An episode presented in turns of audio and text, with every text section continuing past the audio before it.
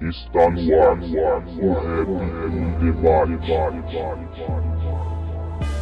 I still have a dream. It is a dream deeply rooted in the American dream. I have a dream. Which we intend to bring into existence by any means necessary. Mediante la lucha revolucionaria, la esperanza de un mundo mejor.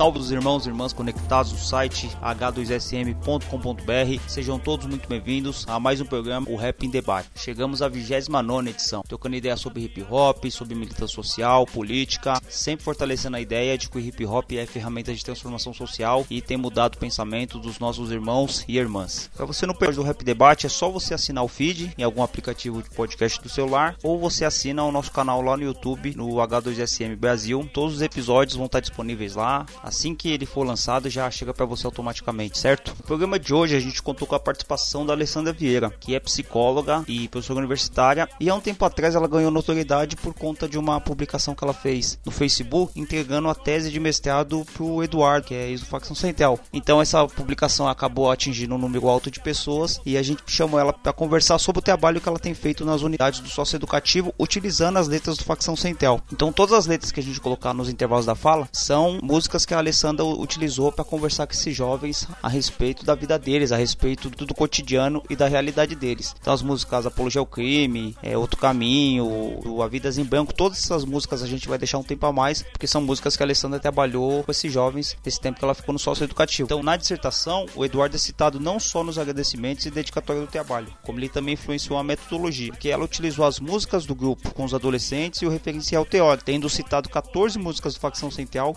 mais duas entrevistas entrevistas do Eduardo nas referências bibliográficas. Além disso, na postagem que ela fez marcando o Fátima e o Eduardo, ela falou como que o rap contribuiu como um todo para formar a visão crítica dela sobre a realidade. E ela contou a respeito como que ela ingressou na universidade, começou, como foi o trabalho dela. Enfim, foi uma conversa muito importante para a gente observar como que o hip hop pode transformar antes ou depois de alguma crise, de alguma situação que a gente venha a passar nas nossas vidas, certo? Então, bom programa a todos e fiquem agora o Rap em Debate, 29 edição. Tem como pular, estreia nova cela quando a Winchester arrancou uma perna.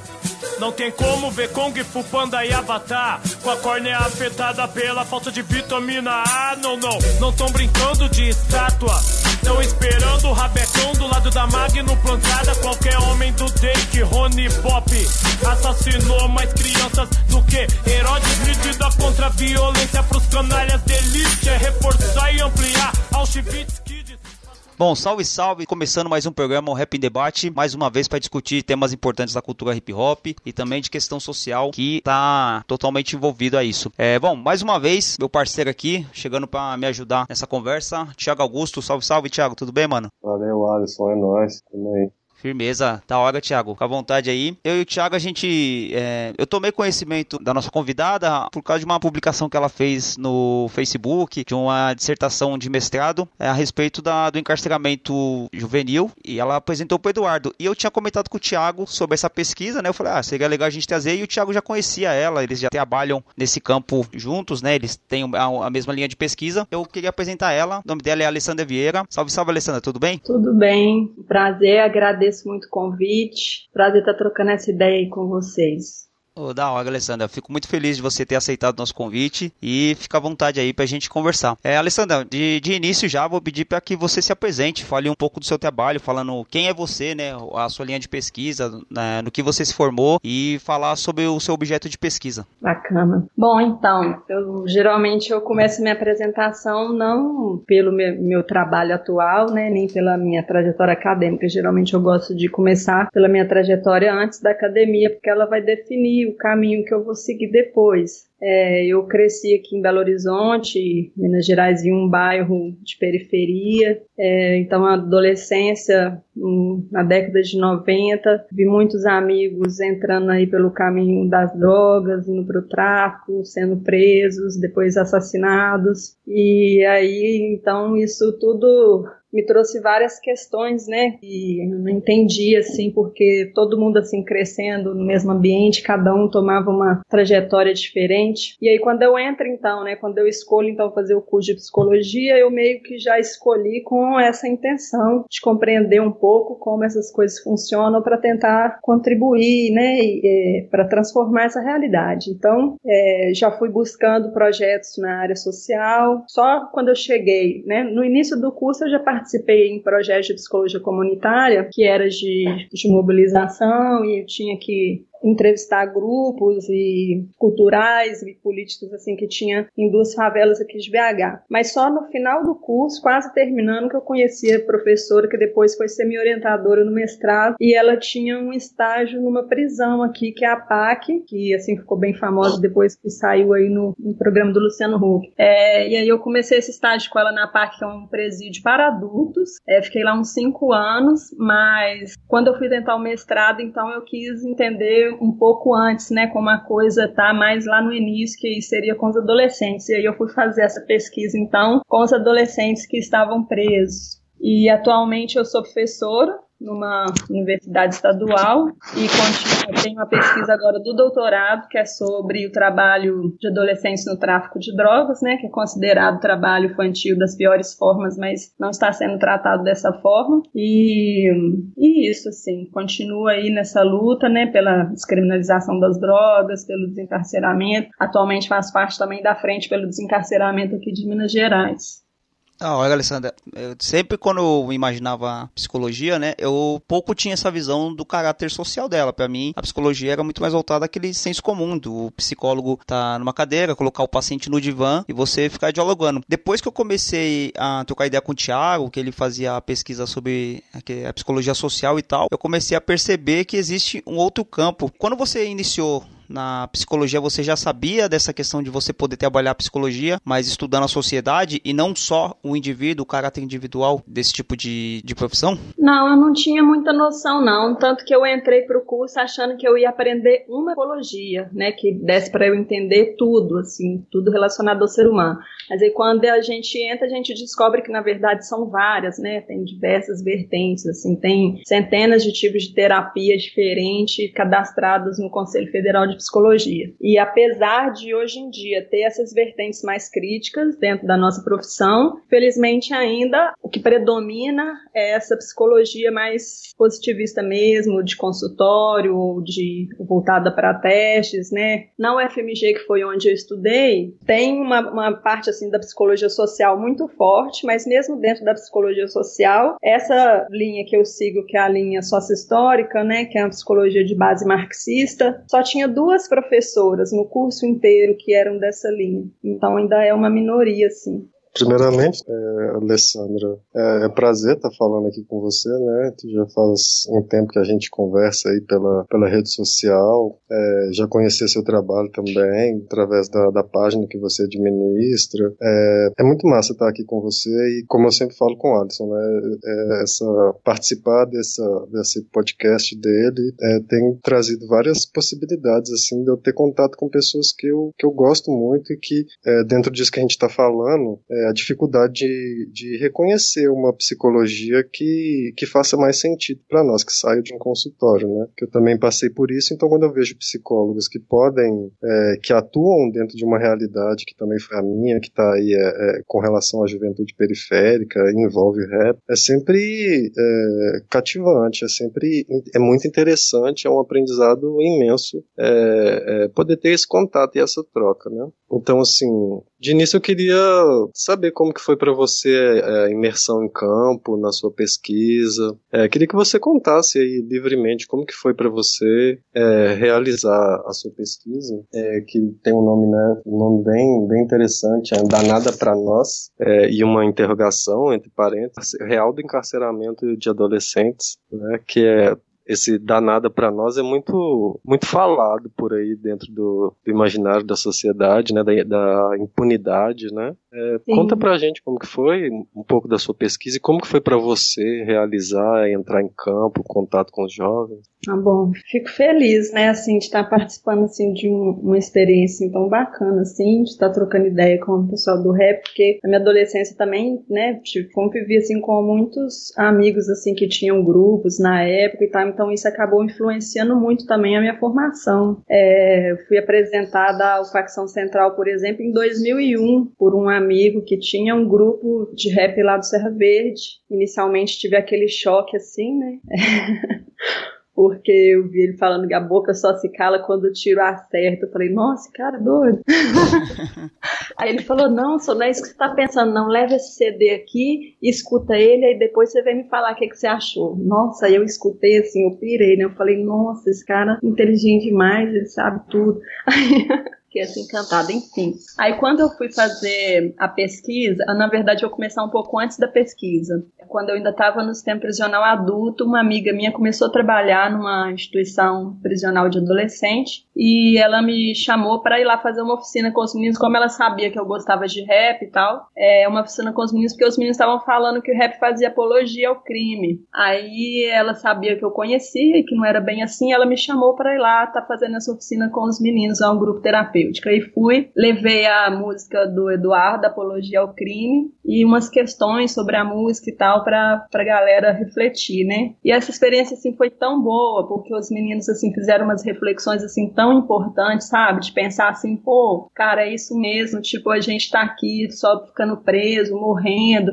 e quem ganha com isso é quem tá lá em cima, né? Que só eles que enriquecem com isso, a gente não ganha nada e tal. Então, assim, eu fiquei muito feliz, assim, de, de, ter, de poder ter contribuído para esse tipo de, de reflexão e usando, né, aí a, já a música do, do Facção na época. Aí, quando eu fui fazer minha pesquisa, então isso influenciou a escolha da minha metodologia, que eu falei, não, vou, vou fazer grupos também com os adolescentes e vou usar músicas de rap porque elas vão levantar essas reflexões, assim, que são importantes e que na entrevista entrevista individual não aparece. Por quê? Porque os adolescentes estão presos, eles estão acostumados a ser entrevistados várias vezes por várias pessoas e aquela entrevista vai servir para definir o destino dele ali dentro. Então eles já vão construindo um discurso meio pronto, né? Que vou sair daqui, é, mudar minha vida, trabalhar, estudar, constituir família e tal. E aí e foi o que aconteceu nas entrevistas individuais, foi meio assim esse padrão de resposta, mas aí no grupo eles já se soltaram mais, né? Usei duas músicas do facção, mas também uma do Realidade Cruel e uma do GOG. Só que essa, as minhas entrevistas e os grupos foram em outra instituição, mas o que, que aconteceu? Porque demorou uns oito meses para o Conselho de Ética autorizar a pesquisa, que a instituição tinha que autorizar, e aí um queria que o outro autorizasse primeiro, foi uma confusão, porque é muito complicado fazer pesquisa com adolescentes, é uma dificuldade enorme. E aí o que, que eu fiz? Eu tive a grande sorte de ter uma unidade prisional que estava precisando de psicólogo voluntário. Então eu me candidatei e consegui entrar. Então antes mesmo de sair a autorização do Conselho de Ética para pesquisa. Eu entrei como voluntária em uma unidade, que eles chamam de unidade de internação, né?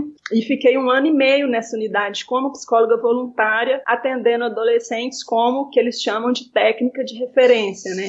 Inclusive na dissertação eu faço também uma reflexão sobre esse termo técnico, porque eles não chamam a gente de psicólogo, assistente social, eles chamam de técnico. Por quê? Porque você está lá não é para você pensar, é só para você fazer, para você aplicar, para você reproduzir aquilo que o sistema te coloca ali que é o que deve ser feito, né? É, e eu fui então técnica de referência nos termos dele de seis adolescentes durante esse um ano e meio. E quando saiu a autorização para pesquisa, eles me mandaram para uma outra instituição, que aí eles já consideravam que era mais modelo assim tal. Então eu entrevistei adolescentes que nunca tinham me visto. Então na primeira entrevista foi meio essa resposta padrão. E já nos grupos usando rap eles já se soltaram mais, ficaram mais à vontade. E, e eles sempre ficam muito felizes quando eles assim, que alguém fala a mesma língua que eles, né? Aí o início foi assim.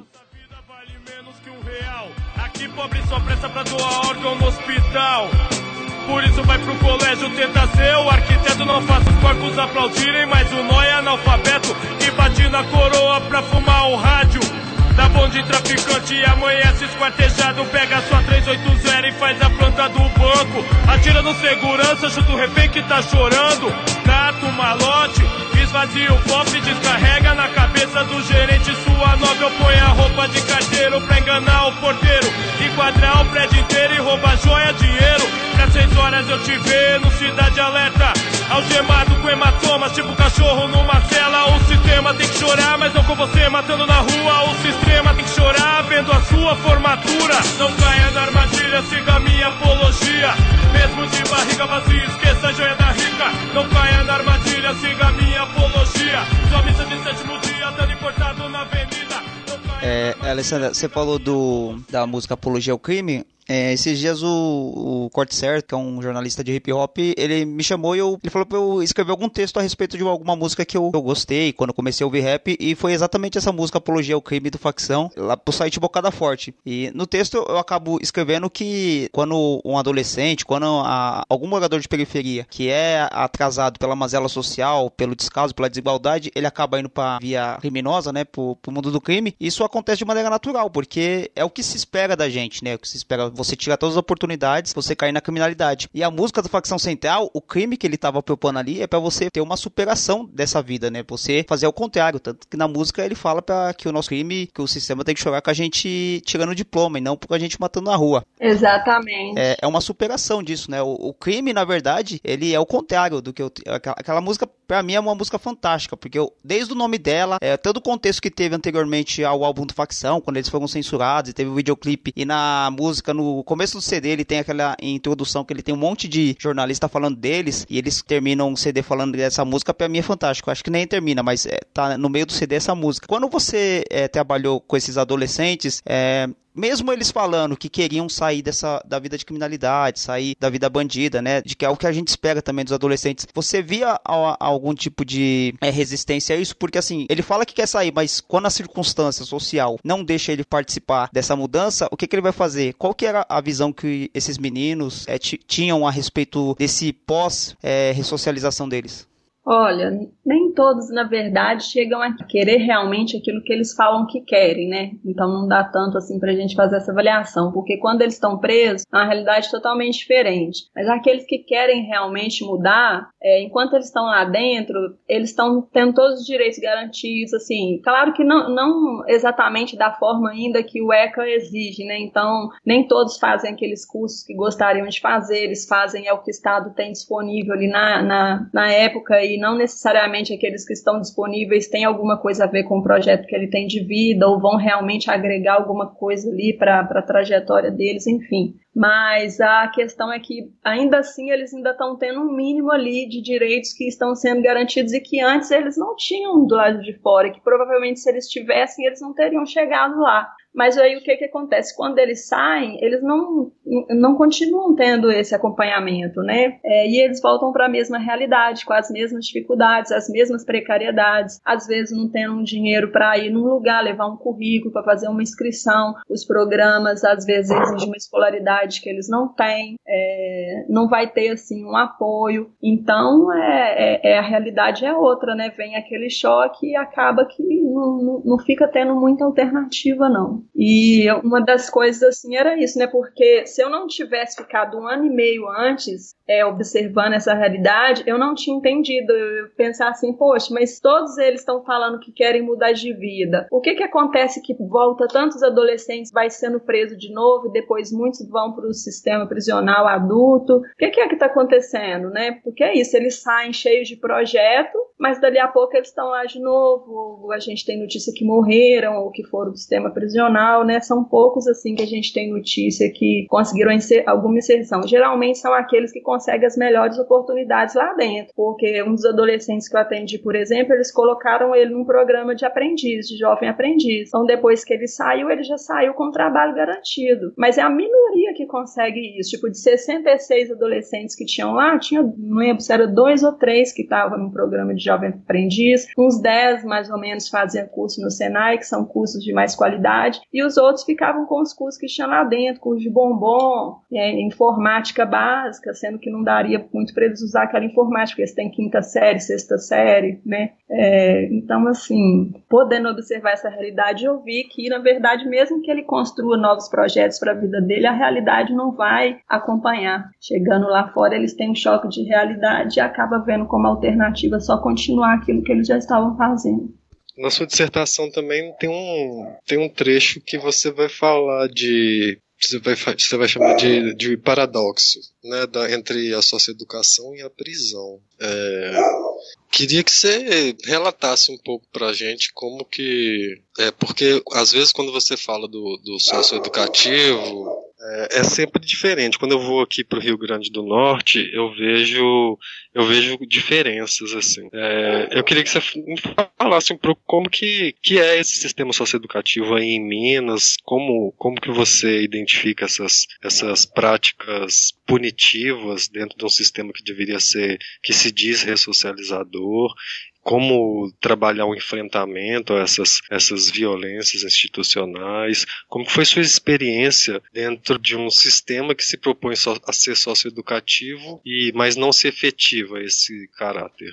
Bom, é, eu vou voltar um pouco então até numa questão que você colocou e eu não entrei nela, que é a questão do, do título, né? Porque ele explica um pouco essa questão da socioeducação também. É, que quando eu apresentei o projeto para o mestrado, eu coloquei o título assim: Trajetória de adolescente em cumprimento de medida socioeducativa de internação. Aí a primeira coisa que foi mudando, eu falei assim: não, peraí, é, isso aqui é uma prisão, né? chamar de medida socioeducativa é um eufemismo, porque é uma cadeia. Eu já tinha estado em cadeia de adulto, então eu não estava vendo tanta diferença assim em relação à cadeia, ainda mais que era a PAC, né? A PAC também tem essa, essa ideia assim, de pelo menos cumprir o que está na LEP, né? Que é de garantir, às vezes, formação, trabalho minimamente. Então, o que eu estava ali era numa cadeia mesmo, era num cárcere, numa prisão, e não num ambiente meramente socioeducativo. Então, isso aí já foi a primeira alteração. E o danada para nós que você comentou, por ser uma coisa assim que eu via muito, né? E que na, na conclusão eu retomo isso e falo: olha, a verdade, antes de serem presos, eles falam danada para nós, mas depois que eles estão lá dentro, que eles sentem assim, o tanto que eles perdem, aí eles veem que dá muito sim. E, e ainda tem as perdas que eles não percebem, né? Que quando eles estão lá fora, eles não sabem que eles deveriam estar acessando vários direitos que eles não estão acessando porque o Estado e a sociedade não estão garantindo que deveria garantir para eles. Então são perdas assim meio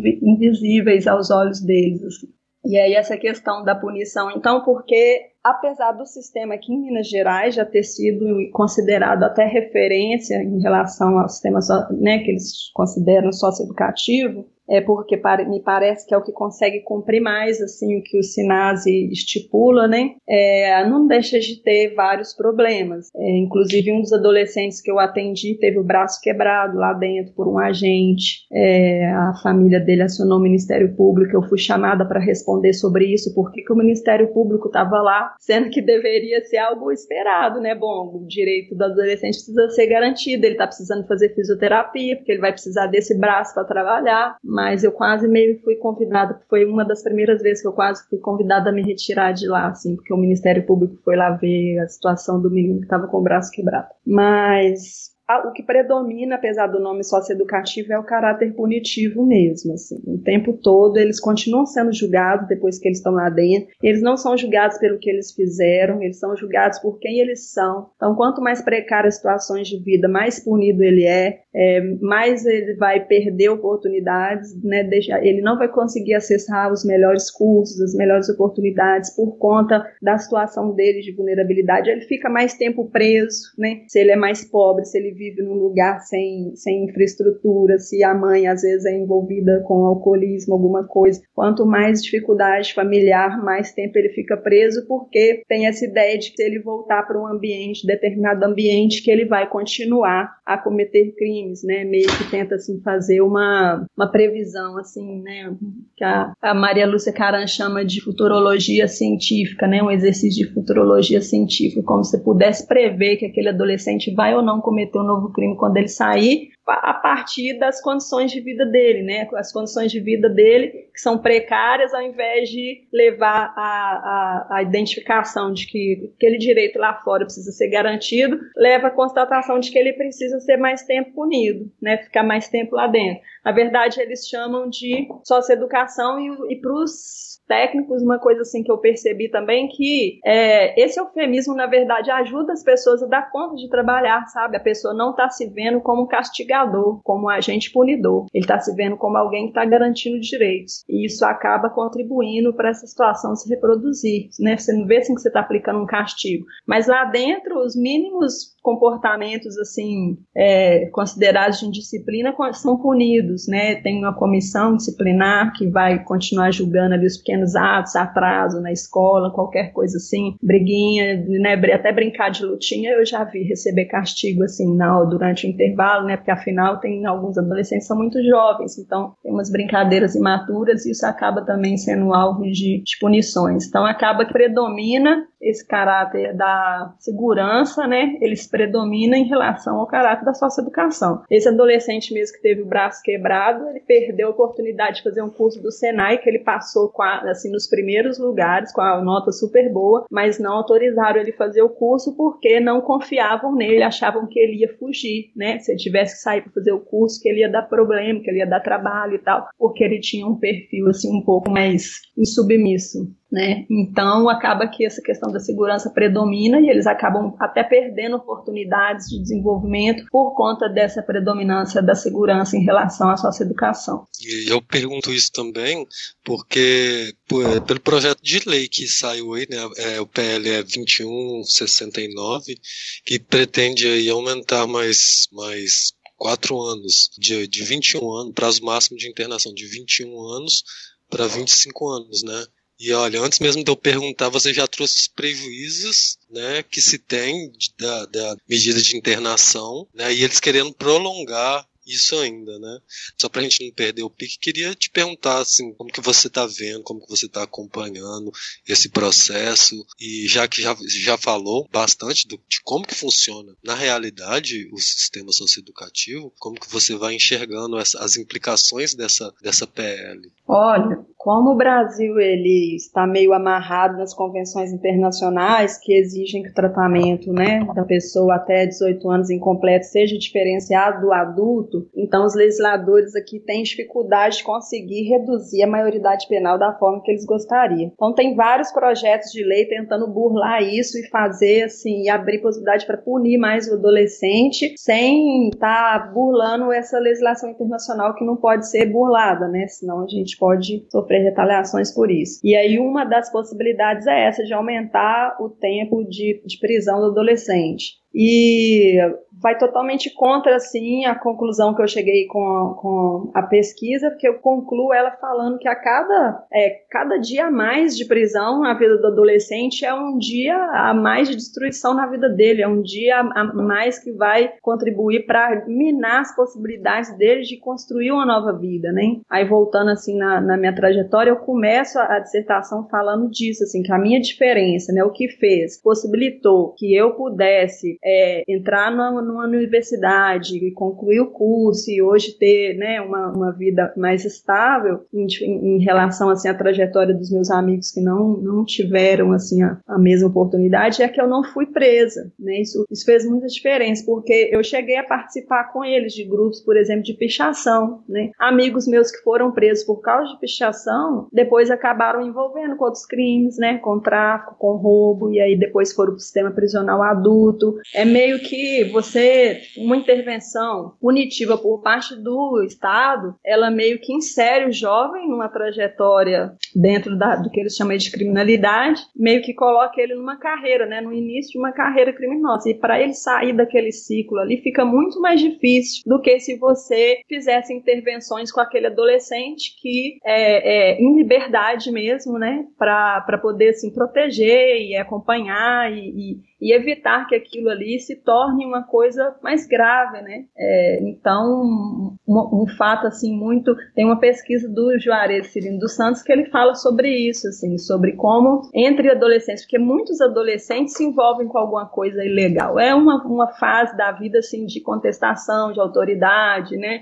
De oposição. Então acaba que tem algumas pequenas coisas assim é, é, que acontecem e que ele, né, ele cita uma pesquisa que a maioria dos adolescentes adolescentes que passaram por esses tipos de situação, de participar de atividades ilegais, mas não de muita gravidade, né, sem violência e tal, e que eles não foram presos, eles têm uma reincidência bem menor do que os que foram presos. Entre os que são presos, a possibilidade dele vir a reincidir é bem maior do que os que não são presos. E a cada reincidência, a, a possibilidade dele participar de um crime mais violento que aquele primeiro que ele cometeu aumenta. Então a gente tem estudos mostrando, provando que quanto mais tempo um jovem fica preso, pior é para ele, pior é para a gente, é pior para a sociedade. E o ECA já traz esse princípio da brevidade, que não está sendo é, levado a, a sério. Né? Primeiramente, a excepcionalidade da prisão deveria ser só em casos é, muito específicos, né, de violência e grave ameaça à pessoa. E o que eu observei é que tem muitos adolescentes presos só por tráfico mesmo, né, porque eles passam uma vez por tráfico, pequena quantidade, geralmente é só varejo, né, que eles são pegos. E aí passa de novo, e de novo aí já pega uma, uma medida né, privativa de liberdade. E aí não está sendo, então, respeitado nem esse princípio da brevidade, porque às vezes eles ficam mais, né, muito tempo, e nem o da excepcionalidade, que só deveria estar sendo aplicada à prisão em casos, assim, mais graves, né. É, e com isso vai aumentar mais ainda o tempo, então os prejuízos para eles e para a gente, com certeza, vão ser bem maiores. No pagode, no rap, vários talentos. Na timba, nas techniques, no pandeiro, em vez de disco, CD, uma fita. Fita errada que fulminou suas vidas. De futuro advogado, artista. Descarregando uma PT e morrendo na mão da polícia. Que são raros os bem-sucedidos, mas os que são jogam futebol ou meteram latrocínio. Pra quem é pobre é bem comum. Talento, vocação, um dom, acabando em um boom. Ou atrás de uma grade, que merda. Matando um companheiro por um palmo de cela. Ou limpando o chão da firma do Playboy. Ou com 30 anos trampando de office boy Ou com jornal amarelo de manhã bem cedo Sonhando com qualquer emprego Porra, eu não queria ser ladrão mas também não vou puxar carroça com um papelão. Eu não queria minha vida passando em branco. Mas pobre no Brasil é assim, ou é mendigo, ou assaltante de banco. Droga, carro forte, assalto a banco. Tantas vidas que passaram em branco. Quantas lágrimas, quantos homicídios. Quantos futuros na lata de lixo. Joga carro forte, falando. Tantas vidas que passaram em branco. Quantas lágrimas, quantos homicídios. Quantos futuros na lata de lixo. Aí, mãe, eu vou vencer e a senhora vai ter orgulho. É que você falou, Alessandra, de você pôde concluir a faculdade porque você não estava é, encarcerada, né? E, e, a questão da oportunidade. Quando eu dou aula de história aqui é, numa escola estadual aqui, e sempre quando eu tô pegando um período de, do Brasil, quando tá, tá no Brasil República, um pouco anterior, a gente pega as leis abolicionistas, né? A lei do ventre livre, lei dos sexagenários e tal, a Eusébio de Queiroz, então a lei Rio Branco, que é a de 1831. Eu sempre pego com os, com os alunos, eu falo para eles sobre essas leis. São leis abolicionistas, mas elas, elas acabavam nem libertando ninguém porque tinha um monte de regra. E eu sempre pego falando para eles sobre os números de hoje, né? O número da população negra é, brasileira, quantas pessoas estão na universidade, quantas pessoas é, estão na, na, criminalidade, quantas pessoas estão encarceradas. E eu sempre pego para eles e falo assim: o, o, nosso colega que, que tava aqui na, na escola e ele evadiu, ele, ele abandonou a escola, ele tá em algum lugar. Ou ele tá aqui na escola, ou ele tá no crime, ou ele morreu. A adolescência, ela, ela não fica parada, né? Então, quando você fala que a, a gente teve oportunidade de, de estar numa escola, de frequentar uma universidade, um monte de colega nosso não tem isso. E as opções que eles têm, ou trabalhar num serviço braçal, ganhar pouco, é, não, não ascender socialmente, ou é, escolher um, um, esse outro lado da, da vida do crime. E quando a gente fala da vida do crime, a gente fala que é, que é uma vida é, errada e tal, que é criminoso, mas eu aprendi isso com o Thiago, um texto que ele escreveu até pro blog, que é um trabalho também. Pode ser um trabalho informal e legal, mas ainda assim é a questão do trabalho. Eu quero que você e o Thiago também entrassem nessa questão de você tratar o, o adolescente, o, o, o, irmão ou a irmã que está dentro da, da vida do crime, do tráfico, que eles são trabalhadores comuns. Como o Mano Bel falou no Roda Viva, acho que 2000 2007, perguntaram para ele quem que era o traficante, ele falou: o traficante para mim é um comerciante, ele só comercializa é, um outro produto, mas para mim é a mesma coisa do vendedor do supermercado, qualquer outra coisa. Quer que vocês abordassem essa questão aí? A minha área dentro da psicologia social é a psicologia do trabalho, né? A gente vê o trabalho como central na formação humana. E não é diferente com o trabalho no tráfico, como você mesmo disse.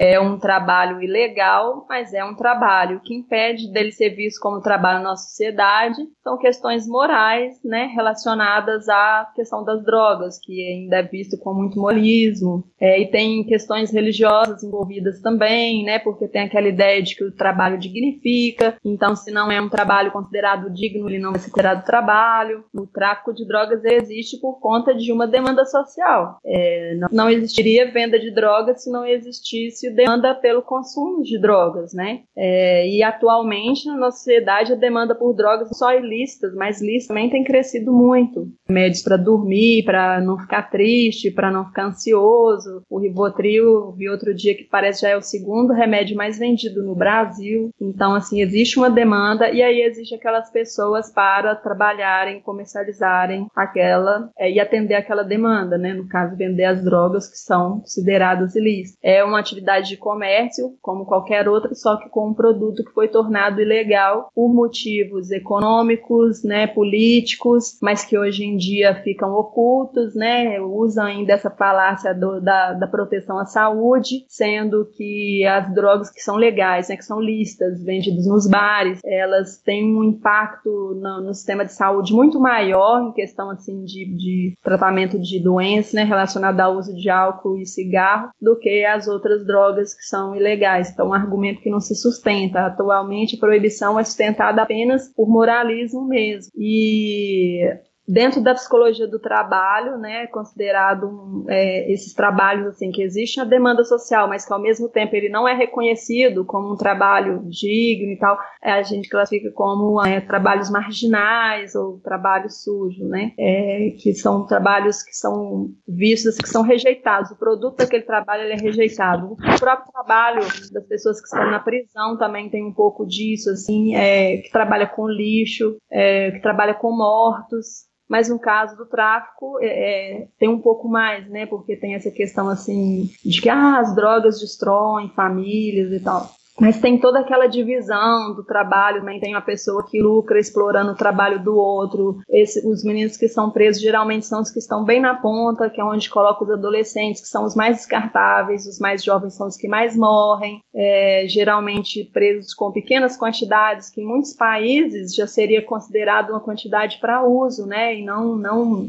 acarretar em prisão, porque a gente não tem essa definição na nossa lei aqui da quantidade, né? Que define o que é uso ou não. Então, quem faz essa interpretação é só o policial, baseado na, nas condições né, é, físicas até do adolescente, o lugar que ele está, né, o, o bairro, então acaba tendo uma seleção assim bem baseada no racismo mesmo e, e, em condições econômicas, né? Quanto mais precária ali a vida do adolescente, mais chance ele tem de ser selecionado como traficante na abordagem e depois também no julgamento. É, mas eles têm essa divisão do trabalho, né? Aquele que embala, aquele que corta. Então, é, é, é, uma atividade que mundialmente também gera muito lucro, né? Movimenta a economia, uma das principais meios hoje, junto aí com a pornografia, né? Com armas, é uma das atividades econômicas que gera mais lucro aí também no mercado transnacional. É, e o que parece é que essa ilegalidade ela é necessária para continuar essa produção de lucro, né? Porque a gente não vê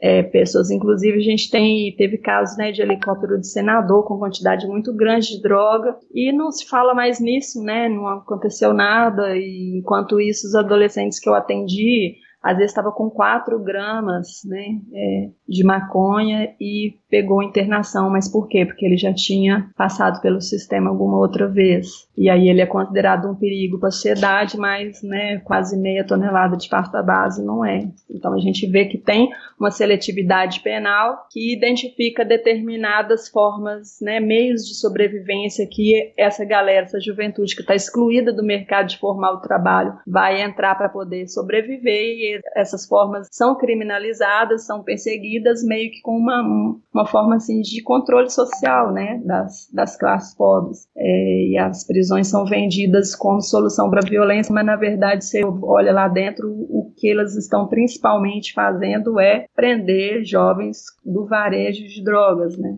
E uma, algo assim que não tem impacto nenhum na, na redução do consumo. Por muitos anos, a própria ONU já reconheceu que essa guerra às drogas não teve impacto nenhum no consumo. Pelo contrário, cada vez mais as pessoas estão usando mais drogas. Então, é algo que não, não faz sentido nenhum assim de continuar sendo mantido.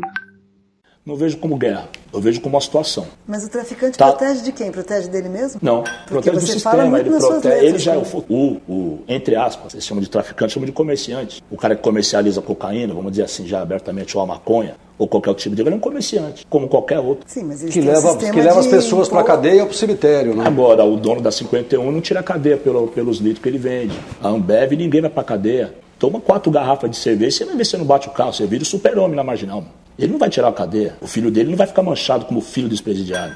O que, que faz mais mal? Uma dose de 51 ou um cigarro de maconha? Não, mas a gente tem uma discussão então sobre Não, mas eu não estou te perguntando né, se você usa. É. Fala você, porque certo. O que, que faz mais mal? Teria que ter um médico aqui. Vamos falar de droga, tem que ter um médico. Não, nem precisa usar para saber. Isso dá para responder. Então, é, é o 51. Certo. Disparado. Então ele não está preso. Esses caras não vão preso. Porque eles não são preto, não são certo? Não são morador de favela, não são morador de periferia, eles não vão preso. Agora, um comerciante de maconha, ele vai preso. Um, fumar, um usuário, ele vai preso. Você é a favor da legalização?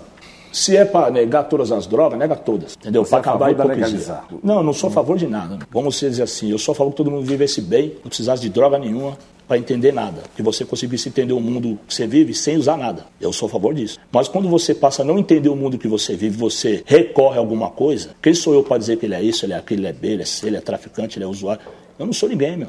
São situações. Você vive uma situação hoje que você está bem, você é jornalista, você opina, você fala, forma opinião. Amanhã você não sabe, mano. A vida é assim. Então a gente aprendeu isso. A vida é assim. Você está legal, amanhã você não sabe. Você pode estar tá no beco dos tristes lá, tá ligado? Você pode estar lá. Então, os, os tristes estão lá no beco. Vamos ver o que eles estão pensando? Em vez de recriminar, falar que eles são o lixo, ou falar que né? Vamos lá ouvir o que, que eles estão Por que, que eles não, não, se adaptam a nada? Eles não gostam de nada? Por que, que eles preferem esse caminho e não o outro que vocês. É, até porque quando a gente fala assim que o tráfico se caracteriza enquanto uma atividade de trabalho, muitas vezes é difícil assimilação pelas pessoas que, por exemplo, o que eu mais escuto é: ah, você, você quer dar férias para pro, pro menino que está traficando, você quer assinar a carteira dele, sabe? É, e, pois é, o que o Jay-Z é, vai fazer, vocês viram? Lá nos Estados Unidos, vários estados já descriminalizaram o uso, né? E foi um nível de descriminalização assim tão interessante que aqueles que foram presos com, né, com pequenas quantidades de droga vão ser, iam ser anistiados. E aí o Jay-Z vai montar lá uma empresa pra, de venda de cannabis e ele vai empregar pessoas que já foram presas por tráfico de drogas para poder vender agora a droga legalmente, no caso a maconha, né? Então, assim, aí lá vai virar um trabalho legal, reconhecido, e aqui a gente ainda está um pouco distante, né, dessa possibilidade. Mas no Canadá é. também já é, é, as lojas que vendem maconha no Canadá são do próprio governo, né? No Uruguai também e as pessoas que vendem lá não são vistas como trabalhadores. O que é que muda de um contexto para o outro? Eles estão fazendo a mesma atividade, vendendo o mesmo produto. O que faz virar crime é porque aqui o nosso direito penal coloca lá no livro e fala, ó, é crime. No entanto, nessa questão da legalização, eu tenho muito receio dessa questão da legalização exatamente por ela não ter um plano de inserção no trabalho, ou seja lá o que for, uma garantia para quem sobrevive do tráfico. Mas aí acaba levando diante, como no Brasil não, não é legalizado, a gente não pode fazer isso que o Jay-Z está falando, que eu também acho uma ideia massa, exatamente. É, é, é, isso é um, é um sinônimo de, de nós por nós, assim, sabe? Você, é, é uma forma de, de transformar uma coisa que, que eu já vi no, naquele vídeo do Tupac Resurrection é, é que ele fala as gangues elas podem ser é, elas não são totalmente não são destrutivas elas podem ser produtivas basta você canalizar o que elas estão fazendo de negativo para a sociedade e transformar isso em algo produtivo para a sociedade e é exatamente isso só que Sim. no Brasil como não, não tem essa legalização então é, o que está na lei esses, esses meninos tinham que ter de, ser de alguma forma protegidos, retirados do trabalho. A gente tinha que ter visto ele vendo esses, esses meninos do tráfico com a mesmo olhar de é, que a gente vê outras crianças vítimas de outras violências. Né? É, é forte, mas eu comparo a menina que está sendo é, explorada no mercado sexual. Os meninos estão sendo explorados no mercado do tráfico.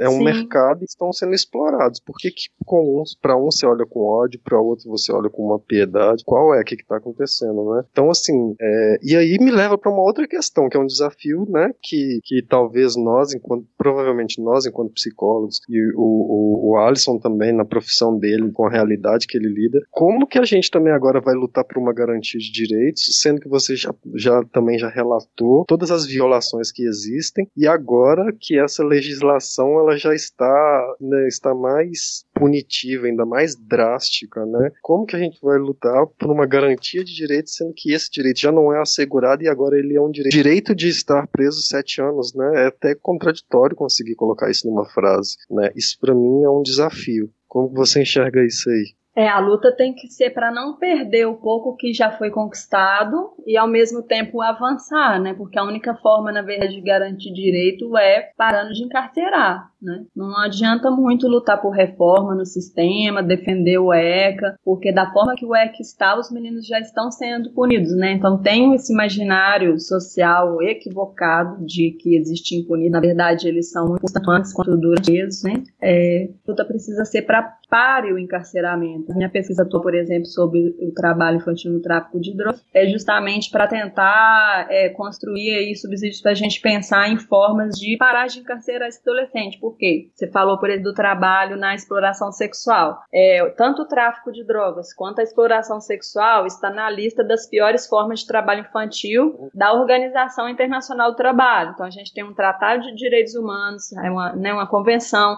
ratificada pelo Brasil, transformada num decreto e que considera o tráfico como trabalho infantil, mas no caso, por exemplo, da criança, do adolescente ser pego em situação de exploração no trabalho sexual, ela vai ser protegida, né, vai receber medidas de proteção. Já o adolescente que está no trabalho, no tráfico de drogas, tem, uma, tem um adulto ali explorando o trabalho dele, colocando ele ali para arriscar sua vida, né, para receber ali um, um, uma pequena parte daquele lucro. E esse adolescente, se for pego ele, o adulto, o adulto vai ser preso e ele também. E ele não, e, e ele não recebe, é, às vezes até mesmo ele sendo preso, ele não recebe medida protetiva. Então ele está sendo tratado pela rede de, né, de, de, atendimento, de proteção, como criminoso, como infrator, que é o termo que eles usam, é, que eu questiono também, né? A, a, gente não pode continuar naturalizando essas terminologias porque é, elas são pro, produtos sociais também, né? Então é, esse termo infrator, né? Não é o ato considerado infracional, mas ele não é infracional por natureza, muito menos o adolescente é infrator. Ele cometeu um ato que está criminalizado, amanhã pode não estar, então a gente tem que tratar dessa forma. É,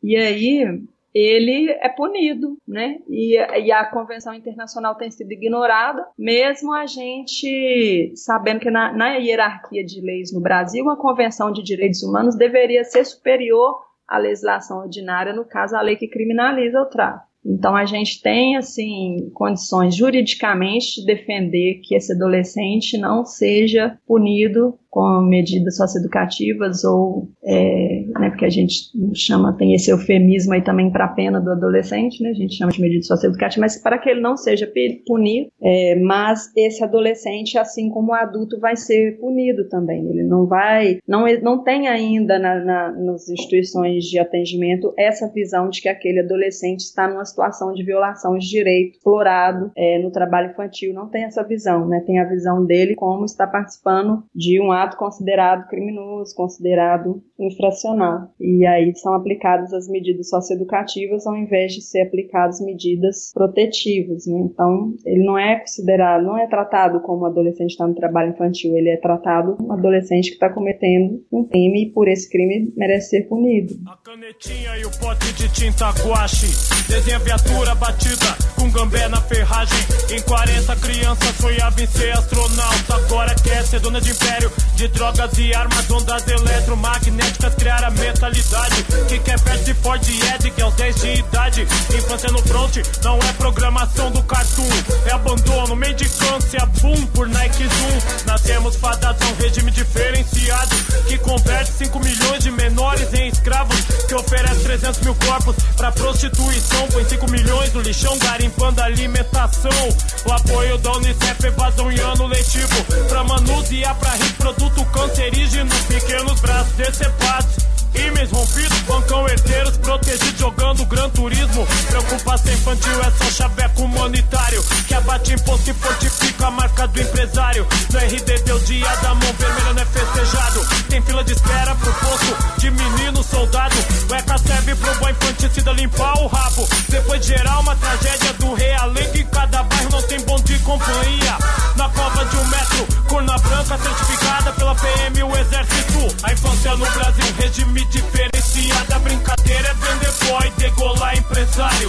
A infância no Brasil, regime diferenciado. Onde o direito é reclamatório, enterro e corpo violado. A infância no Brasil, regime diferenciado. Brincadeira é vender boy, degolar empresário. A infância no Brasil, regime diferenciado. Onde o direito é reclamatório, Então, Alessandra, dentro do. é, você tem uma. administra uma página no Facebook, Sociedade Sem Prisões, que dentro dela a gente, é, você discute é, as políticas de encarceramento e tal. Como que seria hoje é, a visão a- abolicionista da questão? Por, como que seria viver numa sociedade sem prisões e o que que isso quer dizer? Porque é muito difícil quando você fala é, com as pessoas normalmente falando assim, ah, você tem que abolir a- as punições, as prisões, elas não estão resolvendo nada e tal. É muito difícil para uma pessoa é, que não tem conhecimento a respeito disso aceitar numa boa. Fala assim, como que você vai acabar com a prisão? Eu queria que você explicasse o, quais são a- as intenções e as problematizações que você tem de você falar de abolicionismo penal, de desencarceramento, enfim. É, para quem está distante dessa realidade, é muito difícil introduzir esse assunto, né? É, tem muita crítica, tem ataque, inclusive, normalmente eu não me identifico. Como aqui a gente está num canal de rap, né? Então todo mundo tem a cabeça aberta, eu posso me identificar, mas é porque às vezes tem uns ataques bem raivosos, assim, né? Então leva tudo para sua casa, tomara que um pegue, faça isso isso com você, com sua família, para você aprender. É porque essas pessoas estão muito distantes desse sistema, então elas não entendem, elas acreditam na promessa que ele traz de solução da violência, não conseguem perceber que na verdade as prisões são criminógenas. O que, que é isso? Elas são produtoras de violência. Então, quanto mais a gente prende, mais violência a gente está produzindo. Então a gente não defende, tipo assim, vamos acabar agora do nada e tal com as prisões, é, derrubar os muros e tal.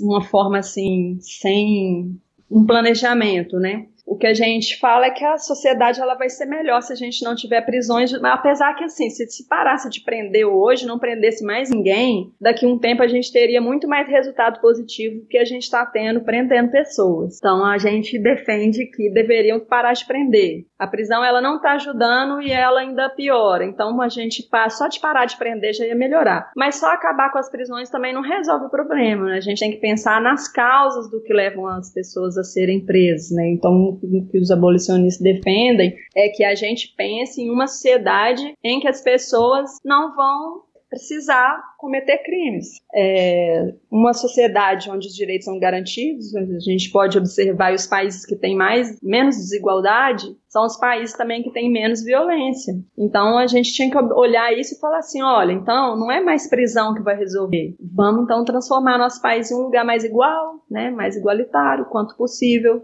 porque se a gente tem experiência de outros lugares que não tem tanta desigualdade e não tem tanto crime, então a gente devia estar buscando isso. Então, um convite assim para pensar um novo modelo de sociedade que não seja centrado na punição, observar que o método que a gente tem usado não tem funcionado, então que a gente precisa de outras formas de solução. E quando eles falam desses crimes mais violentos, ah, e aí o que é que vai fazer com assassinos do parador? Aí, vamos pensar o que, é que a gente vai fazer, vamos pensar junto, vamos ouvir a pessoa, vamos ouvir a vítima, porque no sistema penal atual a vítima não tem voz, ela se torna uma mera testemunha ali da violência que ela sofreu. E na proposta abolicionista, essa vítima ela teria, ela, ela seria o foco, né? O foco, primeiramente, é reparar o quanto possível os danos que foi sofrido por essa pessoa, que atualmente no nosso modelo de justiça isso não é foco, né? A pessoa não tem ali os danos ali que ela sofreu reparados. E, e, cada caso é ser pensado de uma forma particular, com todos os envolvidos participando da construção e não a partir da aplicação de um código frio por um juiz que nem conhece aquelas pessoas. Então, pensar numa forma comunitária de resolução dos conflitos, sempre voltado para a produção do mínimo de dano possível. E esse mínimo de dano possível é tanto vítima quanto para o autor daquele ato que é reprovável ali socialmente. Então é, a ideia é mais ou menos essa. E a, aí, ah, mas como seria uma sociedade sem prisões? Bom, se a gente olhar para determinado ponto de vista, a gente já vive uma sociedade sem prisões, porque não são todos os atos que são punidos. Vamos pegar os homicídios, que é o que é mais usado para poder justificar a existência das prisões. É, a gente tem apenas no Brasil em torno de 8% dos homicídios solucionados. Isso significa que 92% das pessoas que cometeram homicídios, 92% dos casos de homicídios, a pessoa não chegou a ser punida, não chegou a ser pega, não chegou a, a ser sequer identificada. Então estão aí mais de 90% dessas pessoas estão convivendo com a gente já. Então, como assim? Se a gente soltar esses 8%, a sociedade vai virar o caos? Não vira, eles já estão aí. A gente tem quase a mesma quantidade de mandatos de prisão que a quantidade de pessoas presas. Onde estão essas pessoas? Estão por aqui convivendo com a gente. Várias pessoas, quando passam por determinadas situações, escolhem não usar o sistema penal e resolvem o problema de outra forma. Isso já acontece. Então, isso já é algo tem né, a ver com uma sociedade sem prisões já acontecendo junto com a sociedade das prisões. Então, esse impacto que eles acham que teria não não não é, é, é meio uma ilusão assim ele não, não, não é baseado assim muito na realidade não a questão principal é você perguntar o porquê que estão matando, né? E Exato. não pegar as pessoas que estão matando e, e, e encarcerá-las e Exato. tal. É, por que, que, tem, por que, que tem tanto roubo? Por que, que tem tanto assassinato? Por, que, que tem, tem tudo isso? Você começar a, a, prevenir do que remediar, né? Porque assim, ah, tem, tá, tão matando, estão matando. Mas isso. qual que é a motivação de estar tá matando, né? É, vamos pensar nas drogas, por exemplo, que é um pouco mais, né, um pouco menos, menos grave, assim, mais fácil talvez das pessoas assimilar. As pessoas não nem se perguntam assim. As pessoas que estão procurando os traficantes para comprar drogas, elas estão procurando por quê? Elas estão querendo usar drogas por quê?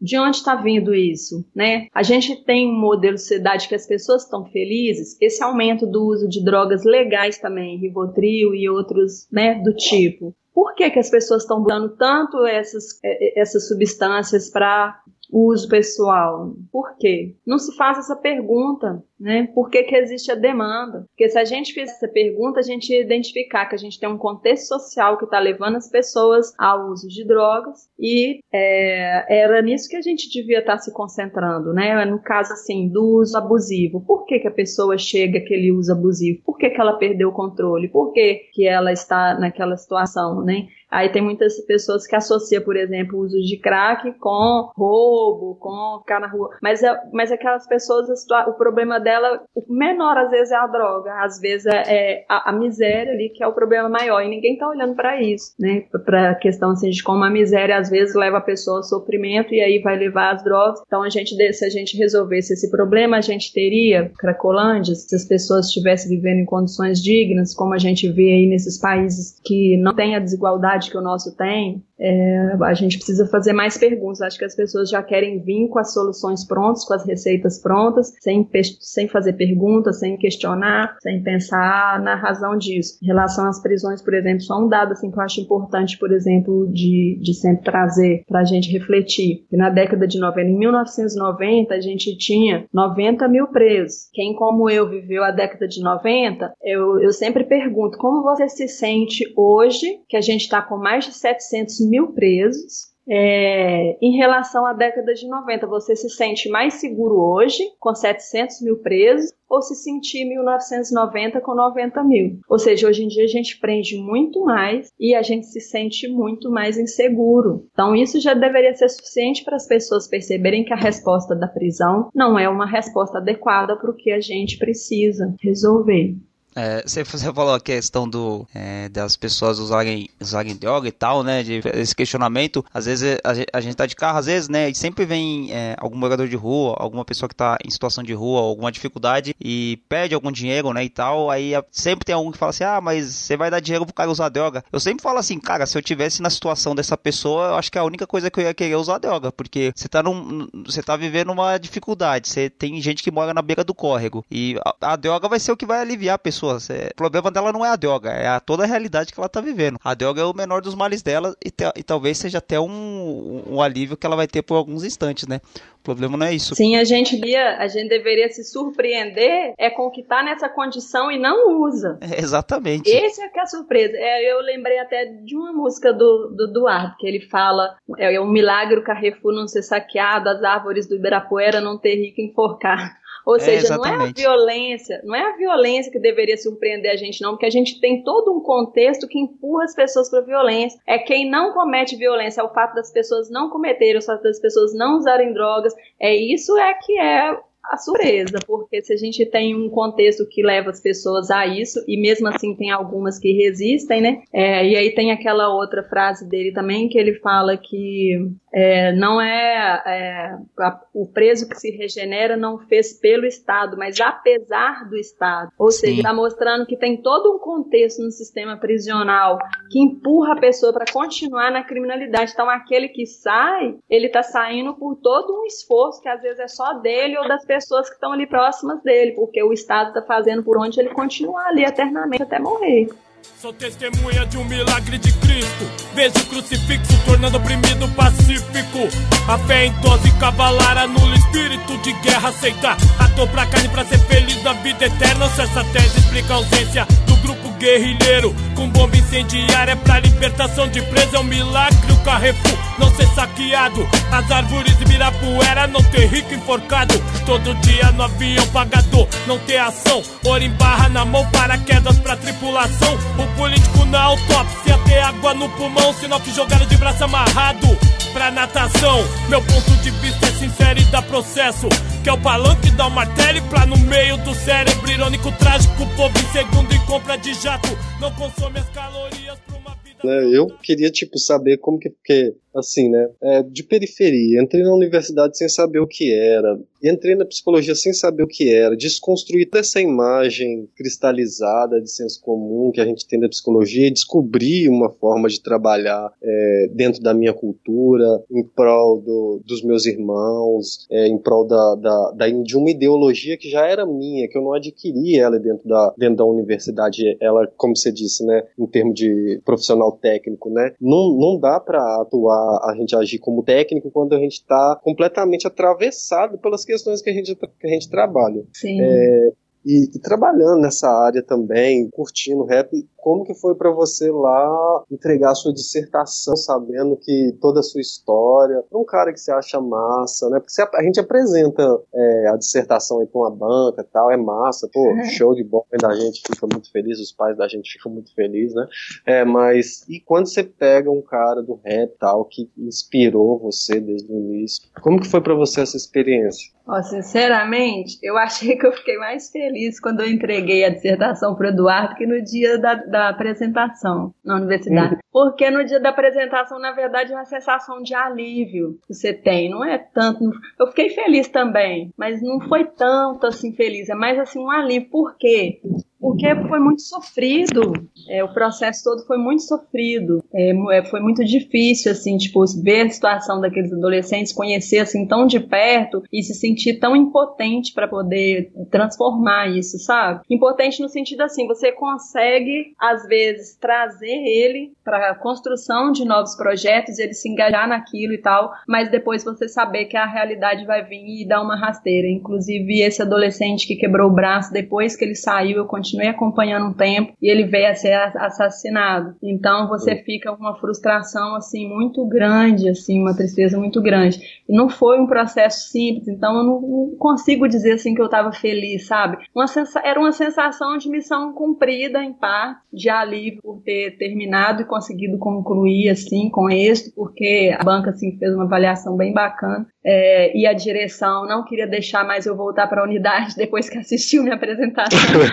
Então eu achei isso uma parte da honra assim também, porque se eles tivessem gostado que eu ia estranhar. Uhum. É, Então eu cheguei lá depois, né? A diretora falou: olha, você não concorda com isso aqui, então você não tem que continuar. Eu tive que argumentar assim quase umas três horas para falar que, que o que ela estava fazendo era errado. Só faltava dois adolescentes, né, para serem desligados. Já estava em vias de desligar. E eu falei com ela sobre o conselho de ética de psicologia que não concordaria com a situação dessa de interromper do nada um atendimento sem uma oportunidade de eu fazer nenhum fechamento com eles e tal. E aí acabou falando que ia fazer uma reunião lá na secretaria do estado e na semana seguinte deixou eu encerrar, eu continuar. É, enfim, é, aí quando eu entreguei para ele, eu já fiquei, foi feliz mesmo, assim, porque tinha anos que eu estava esperando essa oportunidade. Uhum. Porque eu terminei em 2012, mas aí quando ele veio para a palestra lançar o livro, eu ainda não tinha entregado ela, porque como foi muito difícil o processo, eu custei para conseguir voltar nela para colocar ela nos moldes para entregar para a biblioteca. Então, quando ele veio, eu ainda não estava com ela em mãos, e ele veio a última vez foi quando ele lançou o primeiro livro. É, mas ele veio para palestra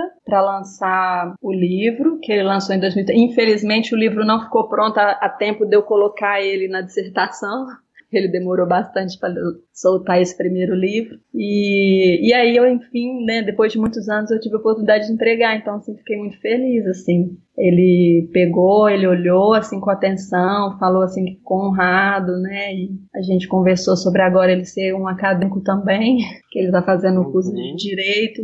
E aí ele falou que também está buscando aí o diploma dele, enfim, fiquei muito feliz, assim, pelo contexto, apesar que foi muito rápido, né, porque ele sempre é muito demandado, assim, depois das apresentações dele, mas eu fiquei, assim, bem, senti bem realizado. E eu só me sentia mais realizado ainda se eu tivesse conseguido apresentar a minha dissertação para os adolescentes que eu entrevistei e que foram, assim, cruciais, assim, para minha pesquisa, mas como eu tive esse problema com a direção, é, esse probleminha ideológico, né, que eles ficaram assim com muita raiva assim das críticas e tal. Eles não deixaram eu, eu fazer o retorno. Uhum. Eles, ah, quando a gente apresenta a pesquisa, para começar a pesquisa, eles colocam como exigência que você depois apresente os resultados, tanto para os, uhum. funcionários quanto para os adolescentes. Mas acho que eles não estavam esperando que ia vir, então eles não, não é. deixaram eu fazer a apresentação nem para os funcionários e nem para os adolescentes. Eu tive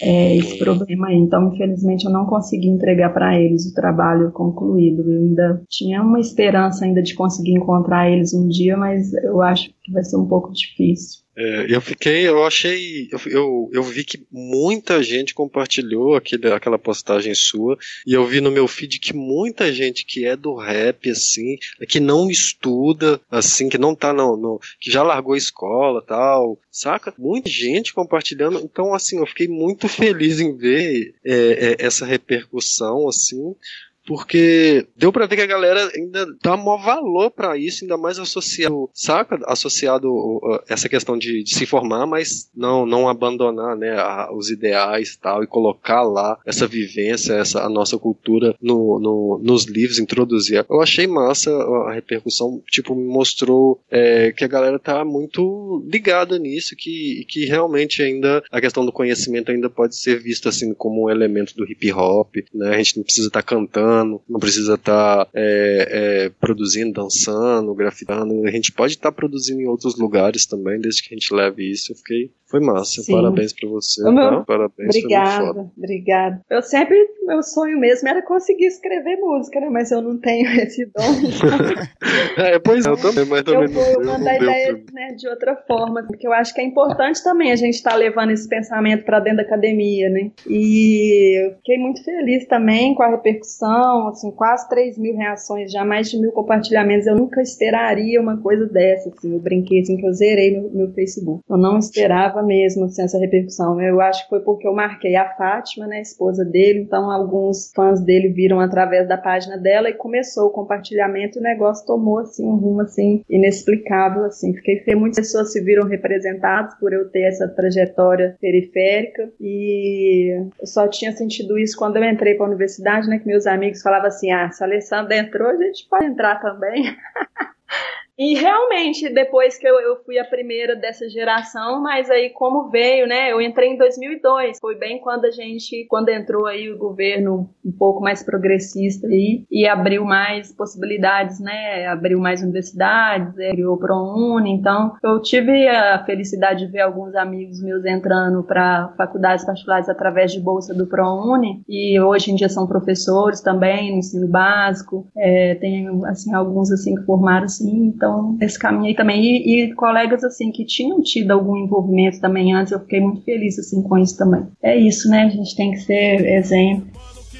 Comigo hoje se dizendo bandido por cada motivo ridículo aberto no meio com a pá de tiro. Infelizmente aqui o herói tem que ter metralhadora. Tirar várias Alemanhas, ser patrão de inúmeras bocas é o status macabro. O pódio do inferno com duração de seis meses de sucesso. Mas eu prefiro ficar na paz, quebrando o cu de gambé maldoso que vem seco pra me prender e não achar nada no meu bolso. Eu vou trilhar outro caminho. Mesmo sendo um sonho quase impossível, eu vou trilhar outro caminho. Longe de polícia de sangue, de barulho de tiro, eu vou trilhar outro caminho. Mesmo sendo um sonho quase impossível, eu vou trilhar outro caminho. Longe de polícia de sangue, de barulho de tiro. Já quis assaltar um banco, trocar com os polícia. Ser número um, ter fuzil, quadrada com mira. Acreditei que vendo escorrendo o sangue do rico Teria felicidade comigo, motivo para um sorriso Sempre rindo dos truta que tava trampando Desacreditando dos moleques estudando na quadra 13 anos, cocaína baseado. Hoje vivo por milagre, a um passo do fracasso. Sem profissão, sem emprego, frustrado. Entre a R15 e uma porra de salário. Filho da puta, estuda, escuta o professor. Usa teu ódio pra conseguir um diploma, moro? Aquela tiazinha com variz, cabelo branco, tá sempre te olhando, fica esperando ter sido boa. Também fiquei muito feliz lá quando você postou, Alessandra. É, eu não conhecia o seu trabalho, né? Depois que eu comentei com o Thiago, mas no dia lá, a foto com o Eduardo e tal, é, eu acho que isso é muito importante é, pra, quem, pra gente que é do hip hop, né? Como a gente falou, a gente não canta, de repente não faz um grafite e tal, mas é, a gente pontua em outras ocasiões também, em, em outros lugares lugares. É, eu também eu sou extremamente influenciado pela música do Facção Central. Comecei a ouvir rap no, no espaço rap, mas o Facção é a banda que me fez pensar, raciocinar de maneira diferente, observar as mazelas sociais. É, talvez se não fosse o hip hop, é, eu já falei isso em outro programa, eu não seria professor de história. Eu nem sei o que eu faria da minha vida. É, eu tinha, eu era uma pessoa extremamente tímida, ainda continuo sendo, né? Mas hoje eu consigo falar, eu consigo dar aula, eu consigo me expressar em alguns lugares. E isso veio através do hip hop. Se não fosse o hip hop, talvez eu, eu não seria a pessoa que eu sou. E é, e é muito legal quando a gente ouve o Thiago falando também que a, a formação dele foi o hip hop. Quando você falou agora que é, te apresentaram as letras de rap e elas mudaram a sua vida, e a partir dessa mudança que ela é feita individualmente, a gente consegue espalhar ela, espalhar as ideias, espalhar algumas que, é, que, o Eduardo fala, né? Essas, essas revoluções individuais, né? Essa a revolução da sua própria vida, de você poder fazer um caminho diferente. Eu acho muito interessante isso. E aí eu queria perguntar como que você observa o hip hop como formador dentro do, desse campo da psicologia que você escolheu, como os meninos recebiam o hip hop e, e o rap nacional, enfim potencial formador é indiscutível, né? O que a gente vê de depoimento, assim, de, de fãs, assim, do Eduardo e de outros rappers, assim, falando quanto a sua vida foi transformada através do rap, né? Eu também já pude observar também na minha trajetória muito isso, a minha própria trajetória, né? Porque, como eu falei, assim,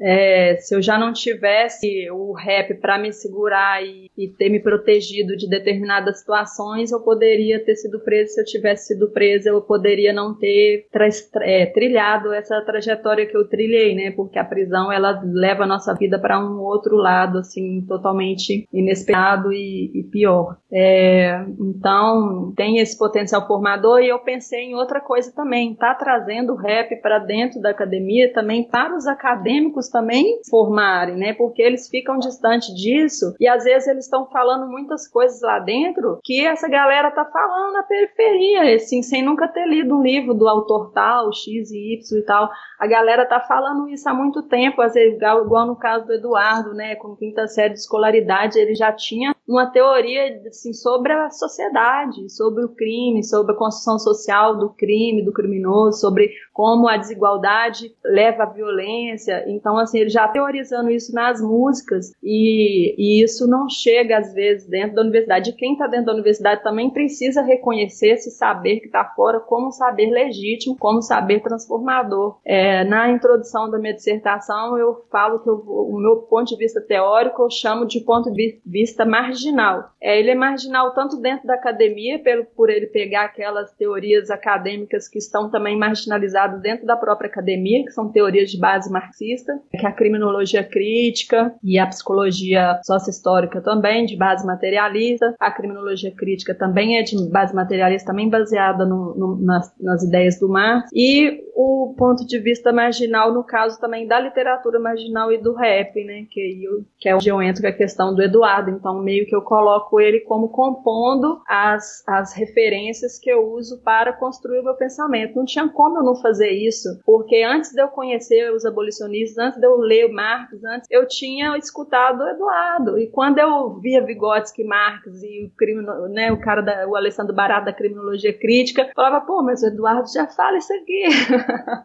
então, assim, não tinha como, né? Aí foi isso. É, foi muito bom poder ter falado com vocês mais sobre essa experiência, é, porque isso assim, é, foi algo assim muito importante para mim. E só com essa postagem eu descobri que também pode ser importante para as pessoas, né? Que mais pessoas se inspirem a fazer como eu fiz, como o Eduardo está fazendo, de buscar nosso diploma, de buscar ocupar os lugares que hoje em dia só a elite que está ocupando, porque com certeza vai fa poder fazer muito mais pelos nossos estando nesses lugares do que ficando apenas de espectadores, né?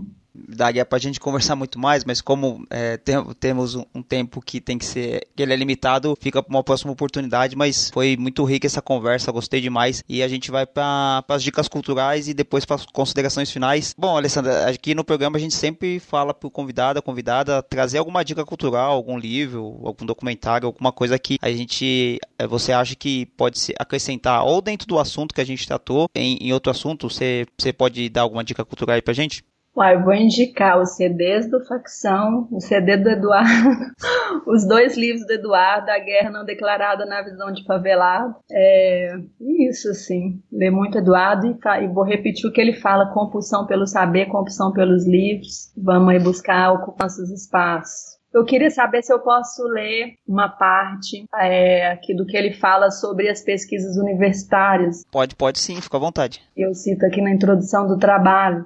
É, é, foi uma fala do Eduardo em 2009 numa entrevista que ele está falando sobre dissertações de mestrado e doutorado. Ainda bem que eu vi isso aqui muito antes de fazer a minha. Ele diz o seguinte: para a imensa maioria dos estudantes das universidades, depois de dadas notas pelos professores, voltamos a ser os velhos e habituais números estatísticos. A abordagem de mazelas por um curto período de tempo dentro de uma sala de aula não tem poder para sensibilizar ou mobilizar pessoas que só assistem à vida real através da TV a cabo. No máximo que pode haver são alguns minutos de reflexão ou de externação de preconceitos durante o tempo de exposição da monografia, onde aparecemos como personagens exóticos e desconhecidos. Depois disso, as coisas voltam a seguir seu curso normal, os boys pegam seus carros importados e correm para as suas mansões para humilharem os empregados do papai. É, eu começo com isso justamente para poder falar que a, o meu trabalho pretende ser diferente disso aqui, porque eu faço parte é, do público que eu estava investigando, né? Aqueles adolescentes que eu pesquisei eram os adolescentes que há uns anos atrás eram meus amigos. Assim. É, não digo assim que para quem não viveu essa realidade não seja possível fazer esse tipo de pesquisa, mas as pessoas têm que se aproximar realmente outro e conseguir ter um encontro assim verdadeiro para poder conseguir se colocar no lugar dele e transformar esse trabalho não apenas num trabalho para você conseguir um diploma, mas no meu caso é algo que eu levo e vou levar assim para o resto da minha vida, porque a cada um que eu estiver contribuindo com a transformação é como se eu estivesse fazendo pelos amigos que eu perdi e não pude fazer por eles.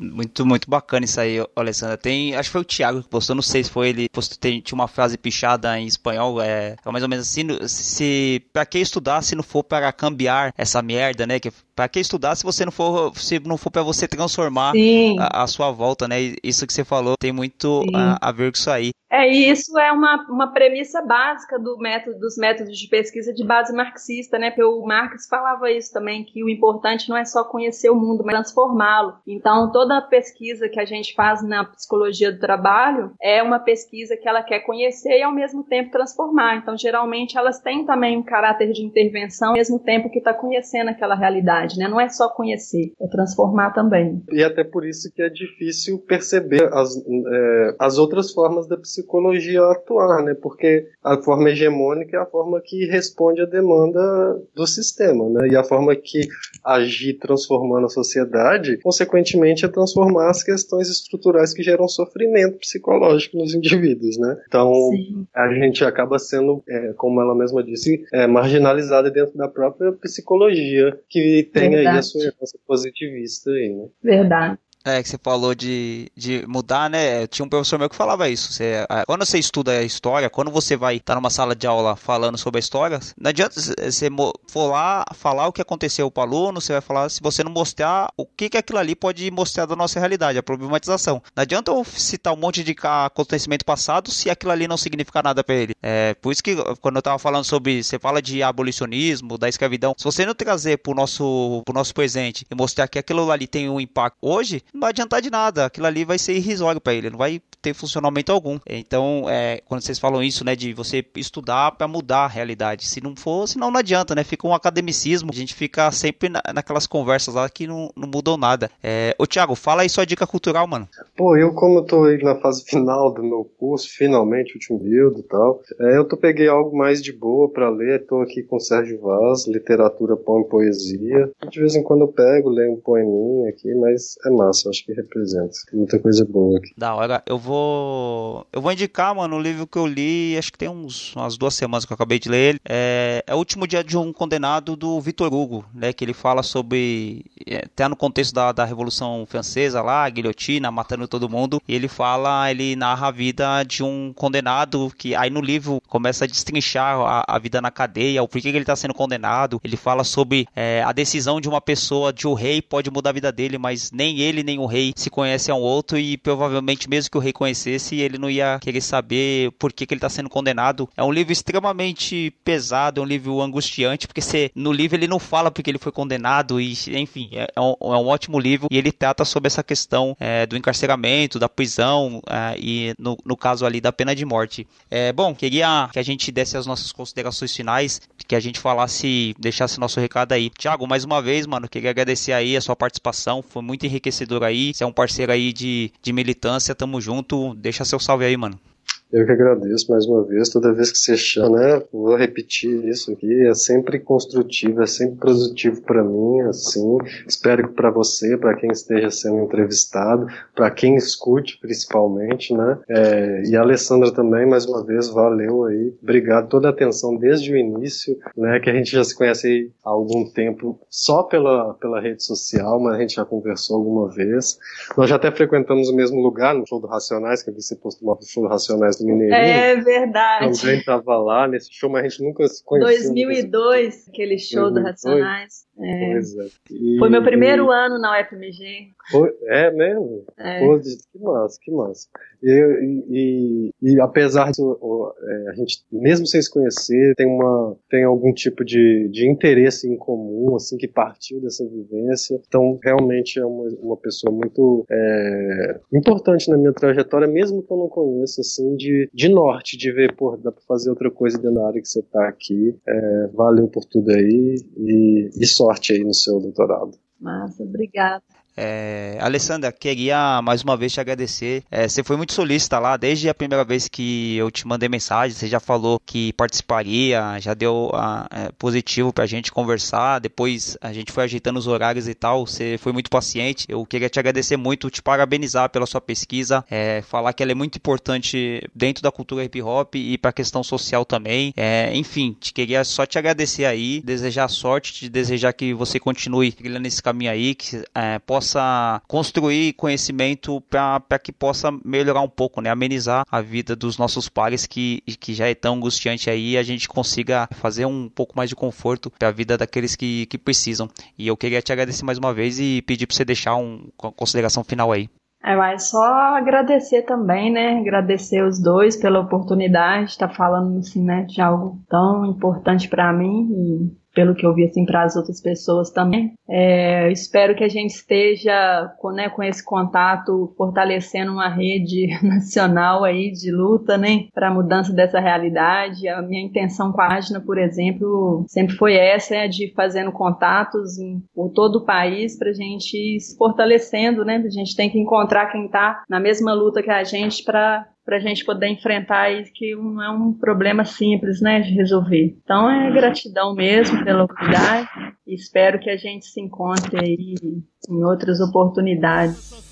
Quando tiro a sete, eu sou o sangue o defunto. No chão da favela, a oração da tia. Sem comida, o mendigo com a perna cheia de ferida.